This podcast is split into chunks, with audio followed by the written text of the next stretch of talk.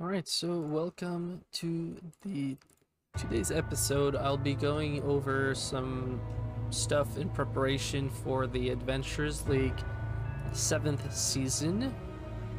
And it is episode 10. Fire, ash, in a ruin. Within the jungle of Chult is a vast expanse of ash. While a red dragon is known to reside deep within the lands of ash and smoke, it is far from the deadliest of its denizens. Deeper still, in its is a pit filled with to the brim with pure evil. None who have sought out its secrets have survived to tell its tale. Why will you be more successful than they? So this is a four-hour episode for 11th to 16th, 16th level characters. Um, I've run this and it's pretty interesting. So, of course, there's the intro. Adventure is made for 3 to 7 level characters of 11th to 16th level, optimized for 5 characters of level 13. Adjusting this adventure, yada yada yada. Playing as the dungeon master. Um, this can take a lot of time, so I encourage like your players to go smoothly and quickly through this session. So there's a bit of a background to the adventure to give you a bit of information. Um, there was a Balor summoned to the pit of Kraharu, um, deep within the land of ash and smoke, and these were fire giants. And with time, this Balor corrupted the fire giants and turned their ritual against them, making him the uh, biggest power in the region and enslaving them. So each hero will have a hook of why they want to go there.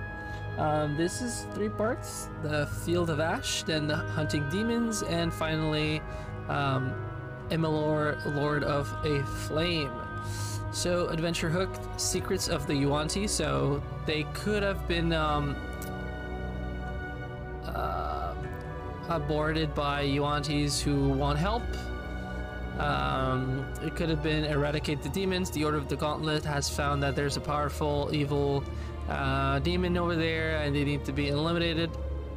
Or a faction assignment from the Order of the Gauntlet to cure and hallow the sacred grounds with a hollow talisman uh, given. And the last one is Secret by Lord's Alliance, and it is to uh, find the true name of Imelor uh, so that they can have a certain amount of power in the sense that if they needed it, they will be um, informed.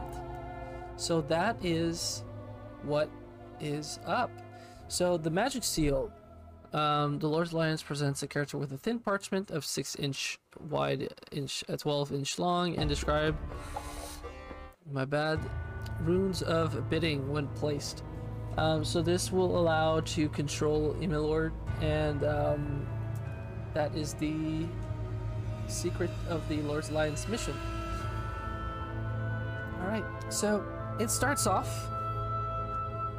and we are in that land right away so the heroes must have um, appropriate gear the thing here is going to be about how the players have to roll for exhaustion after traveling through that area because it's so hot and characters with fire resist can roll with advantage for this specific roll. And so we're to start. And the first thing that happens is that as they're traveling, ash floats through the air like snow flurries, coating the ground in soot that clings to your feet with every step. You've been traveling across the ash field for hours, moving constantly towards the thick pillar of black smoke in the horizon. A line that points straight to your destination is the pit of Kraharu. Then the wind changes directions. The ash begins to fly upwards, and the wind starts to howl. A red dragon flies overhead, traveling towards the column of smoke on the horizon. It has no notice of you, but if but it is enough for you to shout or shoot an arrow at it if you desire. So it's in shooting distance and shouting distance, which is quite important. So if they did want to uh, fight with the dragon, they can attack it, and in which case we have our first battle song as they fight the red dragon that uses a uh, fight and flight technique until it gets 100 HP and then it decides to yell out stop and talk with the players. And so after discussion if they convince the dragon to let them atop their its back and bring them to the pit they can fly there in half the amount of time which means four hours. And also um, the DC check for the journey instead of being 21 becomes 16 so that's a very good deal. If they decide to fight it um, it still asks to stop and talk. Uh, but if it, they don't manage to convince the dragon to help them out it'll meet them at the pit further on. If the dragon does decide to join them um, then while they're on its back, they can engage in conversation as long as you need. Um, hopefully you are skipping this part or else the campaign can last more than four hours and in which case um, I would encourage to um, warn the players beforehand because this is supposed to be a four hour game so eh, some stuff get gets cut short. And so as they arrive uh, at the Kaharu ruins. Here is what they see. Um, this starts part two of this um, quest. So, the Ruins is an ancient fortress home to the cabal of fire giant wizards known as the Kraharu. These conjurers sought to use the power of the Abyss to defeat their ancient enemies, the Yuan-ti. The Balor Imalor was found was bound to the sanctum beneath the fortress, but it was still able to deceive and slaughter all wizards in the fortress above and summon his demonic legions into the pit below. There he waits, trying to devise a way to free himself from his bonds. So in this area, general feature, um, the pit itself is a, a, huge crevasse in which I imagine it, and deep down there is the ruin of the fortress of Kraharu, and just some part of it is still intact. Um, inside there are arcane glyphs concealed on the door, on the floor beneath the fine layer of ash, white ash, are glyphs. They are carved with tile dots on the map area. If ever uh, you see them, you could put them or change their effects. Up to you. Ceiling is 20 feet tall, made for giants, obviously. Um, whenever a creature walks through 5 feet of fire or starts its turn in fire, it gets 1d6 fire damage. Um, heat. This region is incredibly hot, and after each hour, which is very important, every creature must roll a DC 18 Constitution saving throw or suffer a level of exhaustion, like previously mentioned. Light is lightly bathed in a dim light from the burning soil that surrounds it. Alright, so let's go to the first area. The Crater Ridge. Having traversed the land of ash and smoke, you climb a rocky ridge and gaze upon a smoldering crater. The land beneath burns eternally, its flames lapping against the charred and blackened stone walls that somehow still stand in the inferno. Just north of the complex stands a stone dome, completely covered in flames, yet somehow perfectly intact. This is our destination. Here, they would meet with the adult dragon Cinderace, perched atop the lip of the crater, if they were to engage with her. And here she will she would surrender after 50 points of damage and offer parley, like previously mentioned. Um, her plan is to uh, help them fight and or confront the Balor after he's weakened. She knows that um, has three lieutenant lieutenants that after being defeated, they will be weakening the Balor. Uh, she learns that um, the lieutenant, she learned that the lieutenant guards some type of power that could help them defeat Imalor. She also offers them a reward for um, rescuing her wyrmling. Uh, this wyrmling is unfortunately already dead. A sea of flame surrounds the ruined Praharu creatures and blah blah blah. Spending too much time here will gain a level of exhaustion. There is a secret tunnel that leads directly to the sanctum.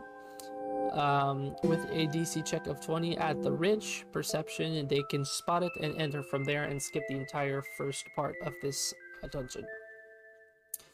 Um, if they do, uh, then a 5 foot diameter hole in a burning ground descends in total darkness. Ooh, we're not there yet.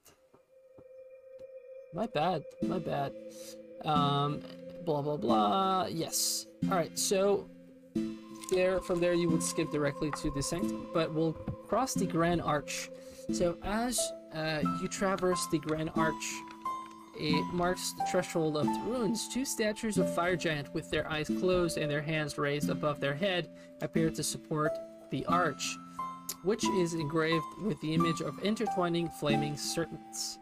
After a round has passed, if uh, nobody uh, was inside that is a giant, the statues activate themselves and become two stone giants. So that's where we go with this.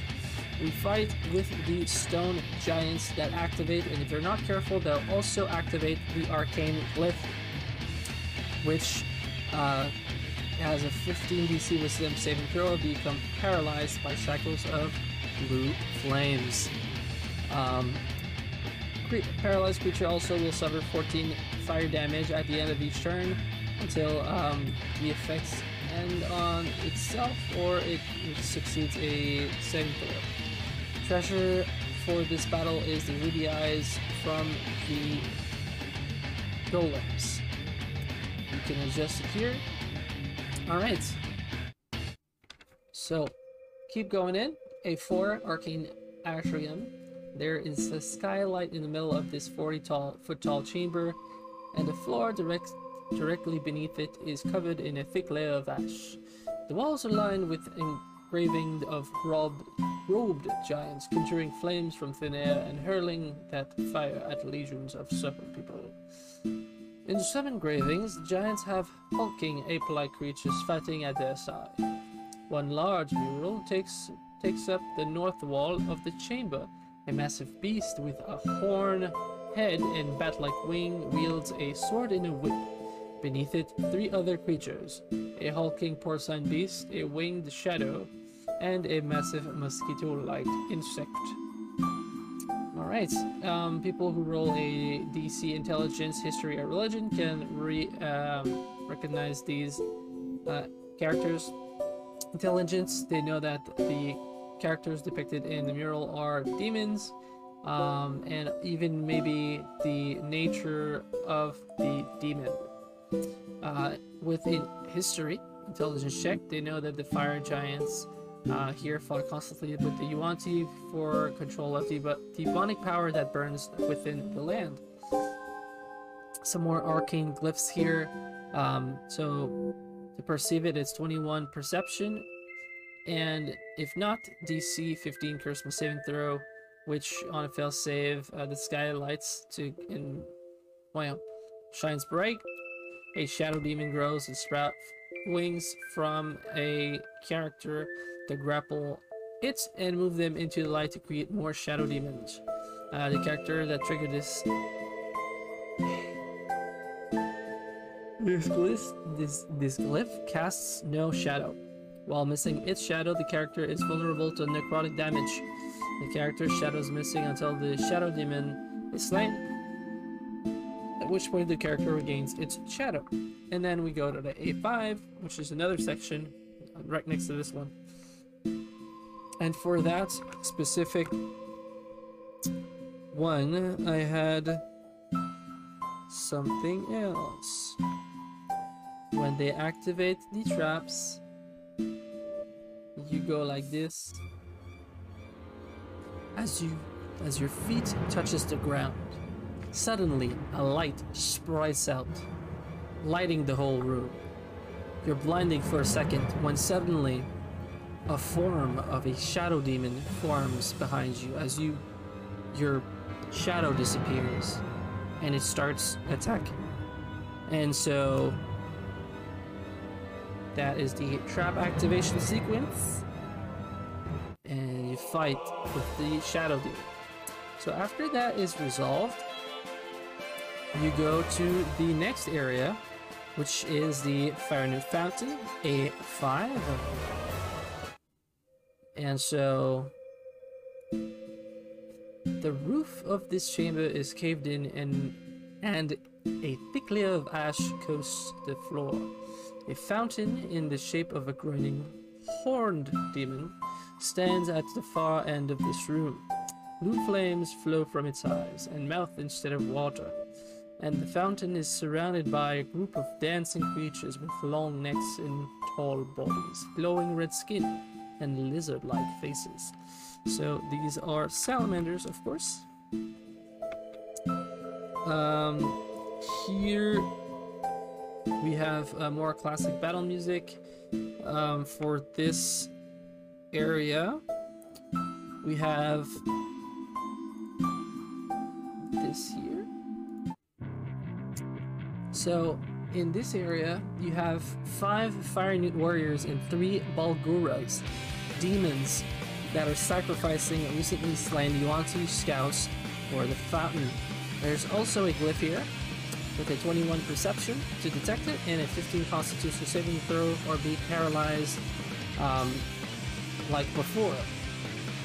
Uh, Magical Fire provides a light for this area and Barlgura wear gold bangles worth 10 gold piece each. And so at this point, you're back at exploring the area. And the last area to take the stairs instead of the secret passage is the Dark Descent A6.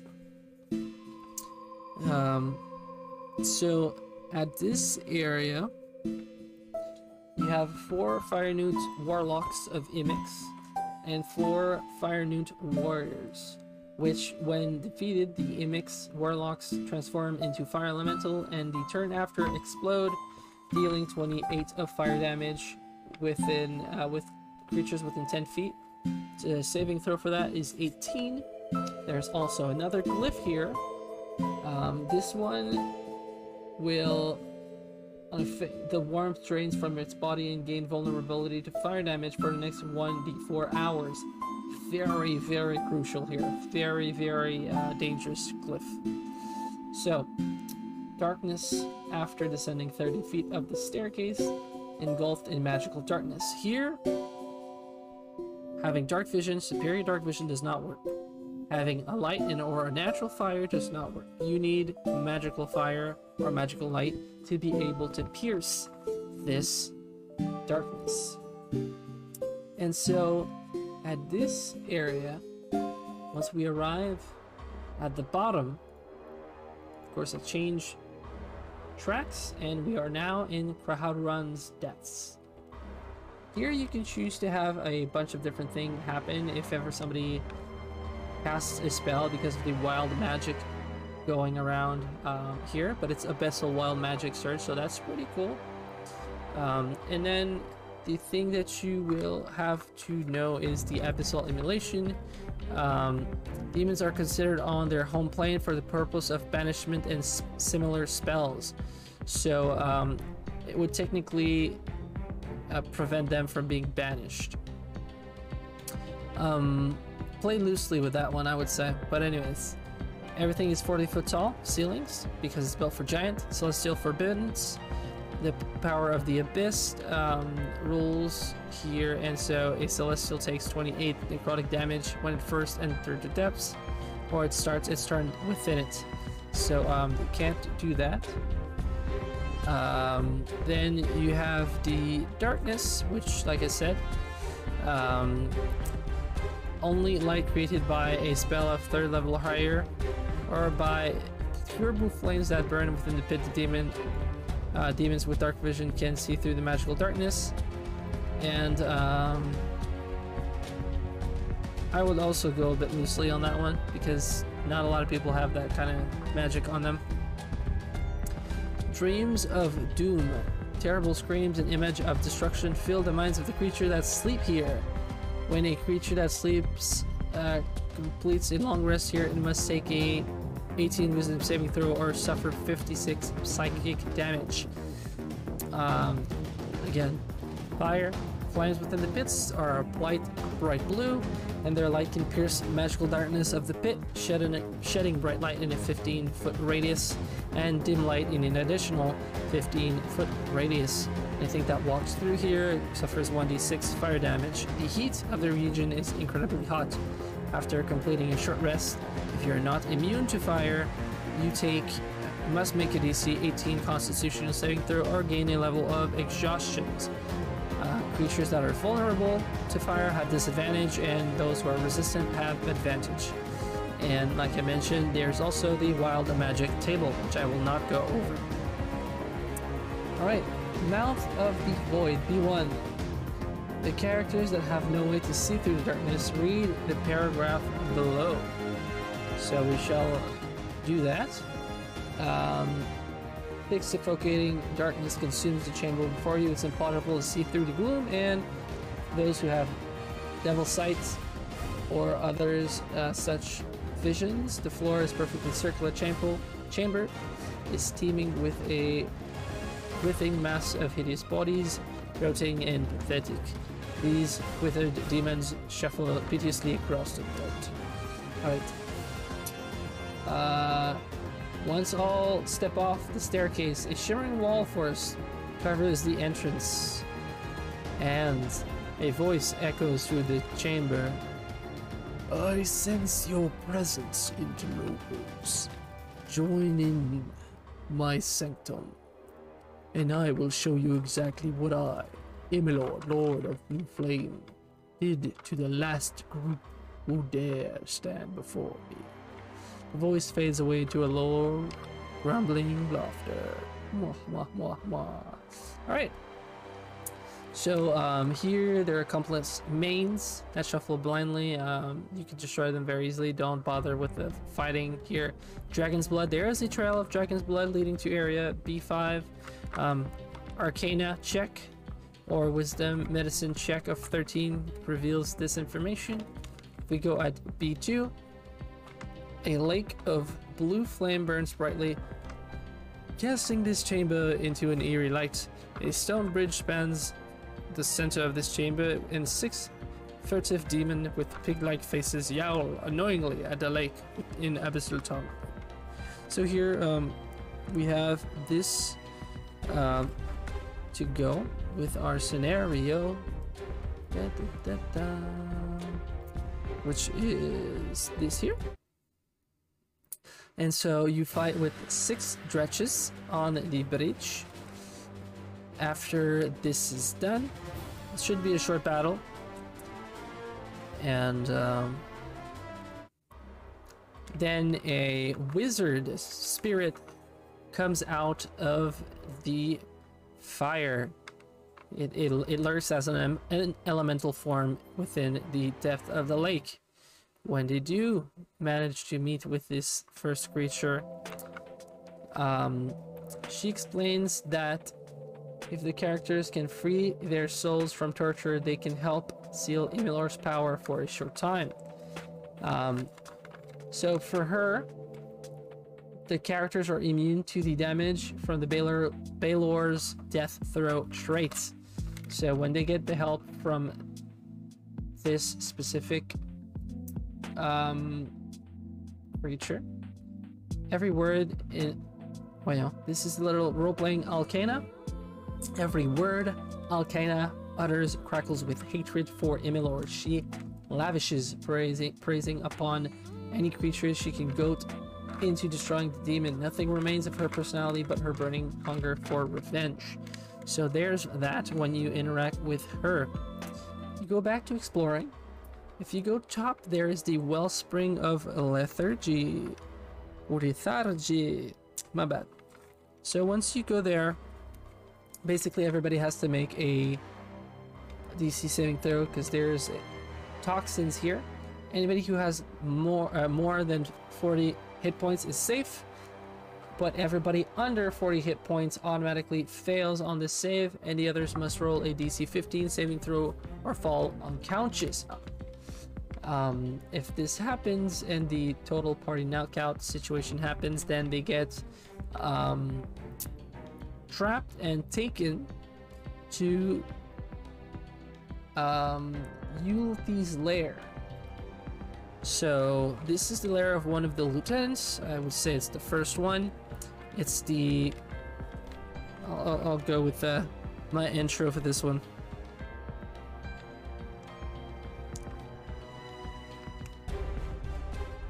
Right. Hello, hello, droning buzz fill the air. It's almost soothing, like a single note lullaby. Patches of blue flames flicker on the ground deep within this cave, and several bats flutter through the air, casting massive shadows against the walls. A thin, nasal voice pierces the sounds. Visitors! It has been so long I have had visitors. I'm Yule, the Dream Weaver, and you shall be my guest for a very long. And so you start battle with this creature, which is pretty cool. It's a Chasme that is split its consciousness with five of its skin. So five Chasme for this battle. It's pretty cool. Um, the area is pretty nice. Bunch of fires everywhere. The chasms can come in and out of the 15 foot area for this specific battle in search of light and or cover. So they can only pretty much be attacked once they're in the light, but once they're gone, um, people can't see them unless you have a spill to be able to do that. Uh, once you defeat this area, you have another spirit. This spirit will grant other things. When a character kills youth, the spirit introduces herself as Jark and pledges to help seal away Immelor's power when the characters attack him. The Balor's bonus to hit with a melee attack is reduced from 14 to 12, and the treasure here are atop the small pillars, um, totaling a 150 gold piece and a potion of fire resistance, which can be fairly useful. So, go back to, you know, traveling. B5 Introduction. The walls are coated with meat, hanging from hooks and reeking of death. The carcasses of dozens of creatures line the wall of this room, from birds to beasts, the serpentine Yuanti. Eight squat demons with four arms and mouths size of their bulbous bodies stare at flesh on the walls, carrying huge handfuls of carcasses down a passage and into another chamber. A thick trail of blood leads through this room from the entrance to another. So this is just like the introduction room before you go and meet the second lieutenant. And so for this, we have, uh, let's go with this here. For this, we have eight squat. The eight squat demons are maw demons. Whenever the fire newts send, um, you know, food from above or sacrifices, they land here. These are the ones that take care of it. Here you'll find also dragon blood, leading to the next area. A arcana or a medicine check of 16 can reveal that it is dragon blood. And hanging sacrifices. Heaps of animal, humanoid carcasses are piled in the area that are eliminated by flames. The monsters can go and eat some of this to regain 7 hit points on average. Once these are defeated, you go to um, Gorik's lair. And so Gorik's lair we have this a cacophony of slobbering gluttony echoes throughout this room. Bones snap and flesh tear each second as a massive, bloated, pig-like demon devoured the bodies of humanoid and animals alike from the top a spiked throne. Four squat demons with bodies split in half by a giant mouth tear at chunks of flesh and bone. of a dragon's corpse in front of the throne and a hand pieces to their master. One of these demons wields a two tinned pike. Its shaft is wrapped in a still bloody hide of a red dragon. This is the lair of Gorix the Glutton, which is a uh, very fat Nalfeshnee, one of the lieutenants with four Maw demons. Um,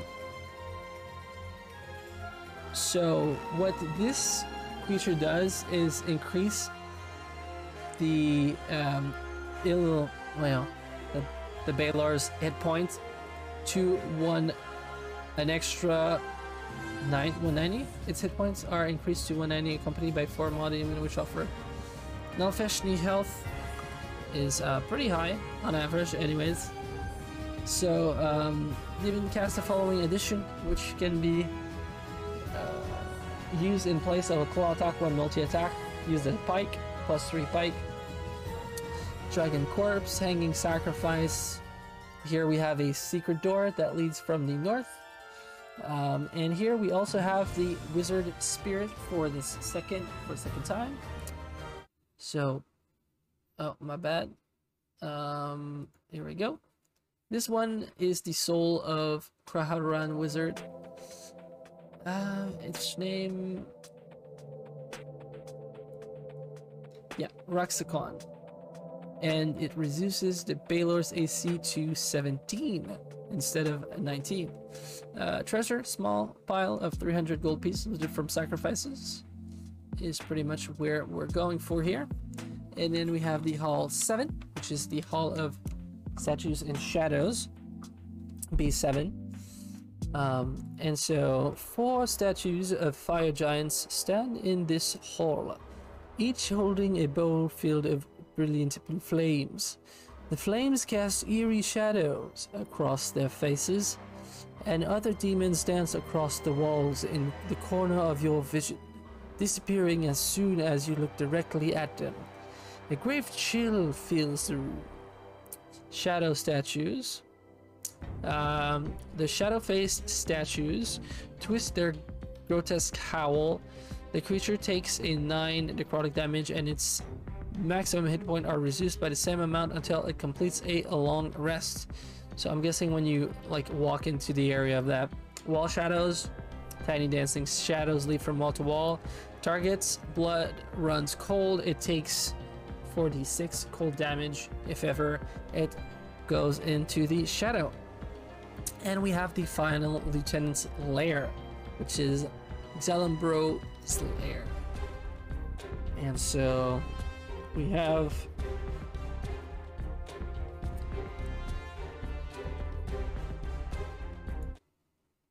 Four grim statues stand in the center of this chamber, surrounding by a bra bronze howl. A bronze bowl holding a blue flame. Each statue casts a long sinister shadow across the floor. A cold crackle emanates from the motionless statue. I am Zarumbros, the unseen. The light shall not avail you here. The flames go out, plunging the center of the chamber into darkness. This is the lair of Xalambros, the Unseen, a shadow demon and one of the three lieutenants, the weakest one but the smartest one. So it is immune to all damage and gains plus 10 bonus to hit while it's in darkness. While in dim light, that is reduced to plus 5, and it instead is resistant to all damage. So if ever it were in bright light, I would say it would lose all of those benefits. Fighting Zarumbros. While the Shadow Demon is physically the weakest, yes, I mentioned that. The statue behind is bathed in light. The characters can make a 15 insight or perception check to determine if the shadow of the shadow the statue is casting is natural or the hidden shadow demon. Restoring light. Only magical fire can reignite the braziers here. It sheds bright light in a 15 foot radius and dim light in a 15 foot radius. So, shadow corrosion, character cannot in an area of bright light while the in this room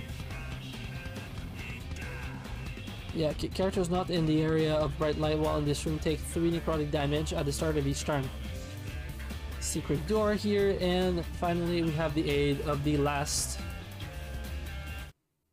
wizard this one is Omaja she will reduce the Balor's hit points to 240 HP here, the treasure is two sapphire in each statue worth 20 gold piece each for a total of 160 gold pieces.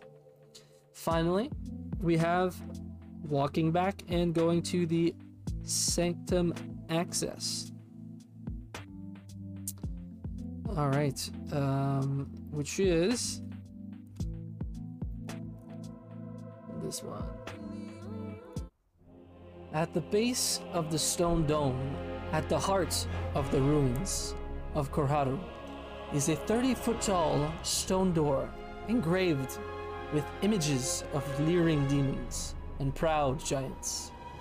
In the center of the door is the image of a winged Balor surrounded by three lesser demons a bloated pig like Nalfeshnee, an insectoid Chasme, and a winged shadow demon.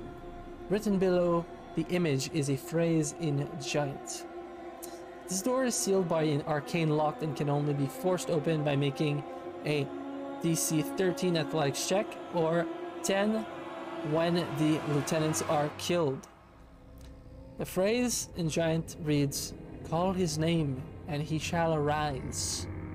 He shall arise. Oh, Savior. Alright.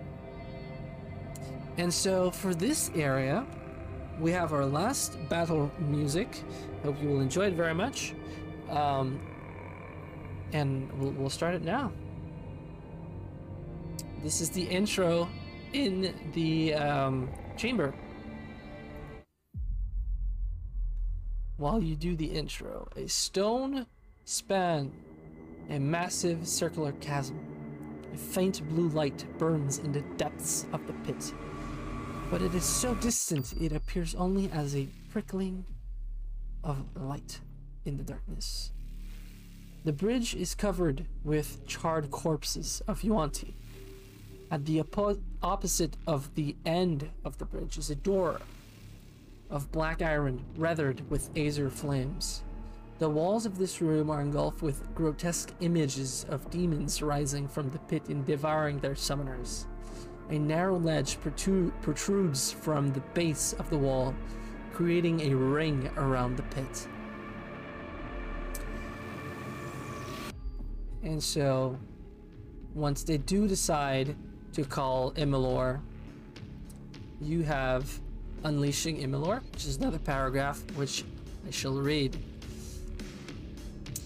The ping prick of blue light in the depths of the pit shudders as you call Imalor's name.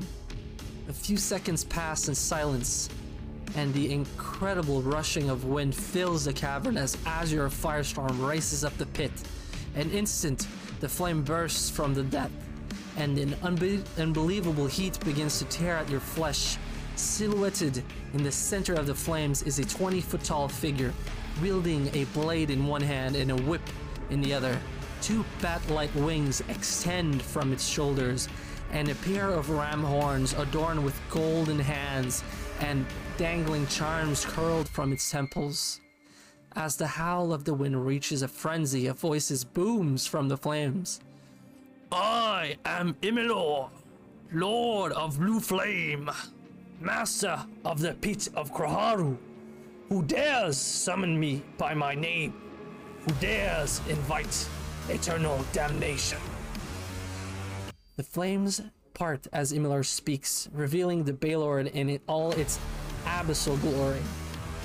Its glowing white eyes focus on your silhouette, and muzzle twists into a taunting smile as it invites you to strike the first blow. So, at this point, you would have either the help of the dragon um, and or you would be starting the fight. As like I said the flame the flames part as Imalor speaks its glowing white eyes focus on your silhouette and it muzzles twist into a taunting smile as it is inviting you to do the first strike. As we roll for initiative, people will start to fight. If the dragon joins, as Imalor sneers at you, a deafening crash rings out from above the tall, doomed, domed ceiling, and a burst raining stone and rumble down the pits. The gleaming crimson scales of Cindereth glint in the light as she descends into the sanctum. She glances at you and blows a puff of smoke from her nostrils. Let us slaughter this demon, she snarls. And so you start to fight, which, with the right music, this is badass. So your players will be stoked to have this fight against a Balor. Battle tactics for the Balor are pretty cool here. Since he can fly and teleport, it can pull people in the pit. When they do fall in the pit, they suffer a certain amount of damage before reappearing on their turn at the entrance of the room. What it is, it um, kind of makes them fall 60 feet and they reappear in the room. So lots of damage there. Falling into the pit, it takes 27 of psychic damage as they reappear at the bridge. So I kind of like say they fall from, you know, nowhere and just land straight on the stone. And so it can take one melee attack and then another one with its whip, which has a 10 or 15 foot range. Don't forget that anybody who physically hits the Balor gets 10 fire damage in return. Anybody who starts their turn near him inside a 5 foot radius also gets hit. So there's also that. Once this is done, you can definitely go back to your regular music. And finally, the fate of the sun, Vashtornash, the youngling dragon, is dead. At this point, the red dragon would be asking for her share of the loot, and if not, then they decide to go against a red dragon also to get all the loot to themselves. So, for this specific mission, the rewards and treasures are Stone Golden Ruby Eyes, Faranut's Bangles, Ulysses Loot, Statue F Sapphire Eyes, Garrix's Loot, Vault of Kraharu, 11,130 gold piece, pretty neat, and Cinder's Reward. Consumable magic items are um, the potions that are found uh, the group. Yep. Permanent magic items. We have Kraharu's Fork, which is a plus three pike. Uh, we have the Potion of Fire Resistance. And they also gain renown with their uh, alliance. So Lord's Alliance goes from rank 2 to 1 higher. Completing a secret mission. And then members of the Order of the Gauntlet earn one action additional renown point also. Um, yeah. So DM reward in exchange for running this adventure. You get it from the League Dungeon League's Adventures Guide. League Dungeon Masters Guide. That's weird. Anyways, NPCs and of course monster stats. So I hope you enjoyed this uh, little session that I've tried for the first time. Um, yours truly. I might be doing more. I quite enjoy doing these. And uh, if you listen till the end, enjoy. I hope you, I hope you did. And uh, see you next time. I don't know when I'll do more of these, but see you next time. Just let me know if you enjoyed it. Take care.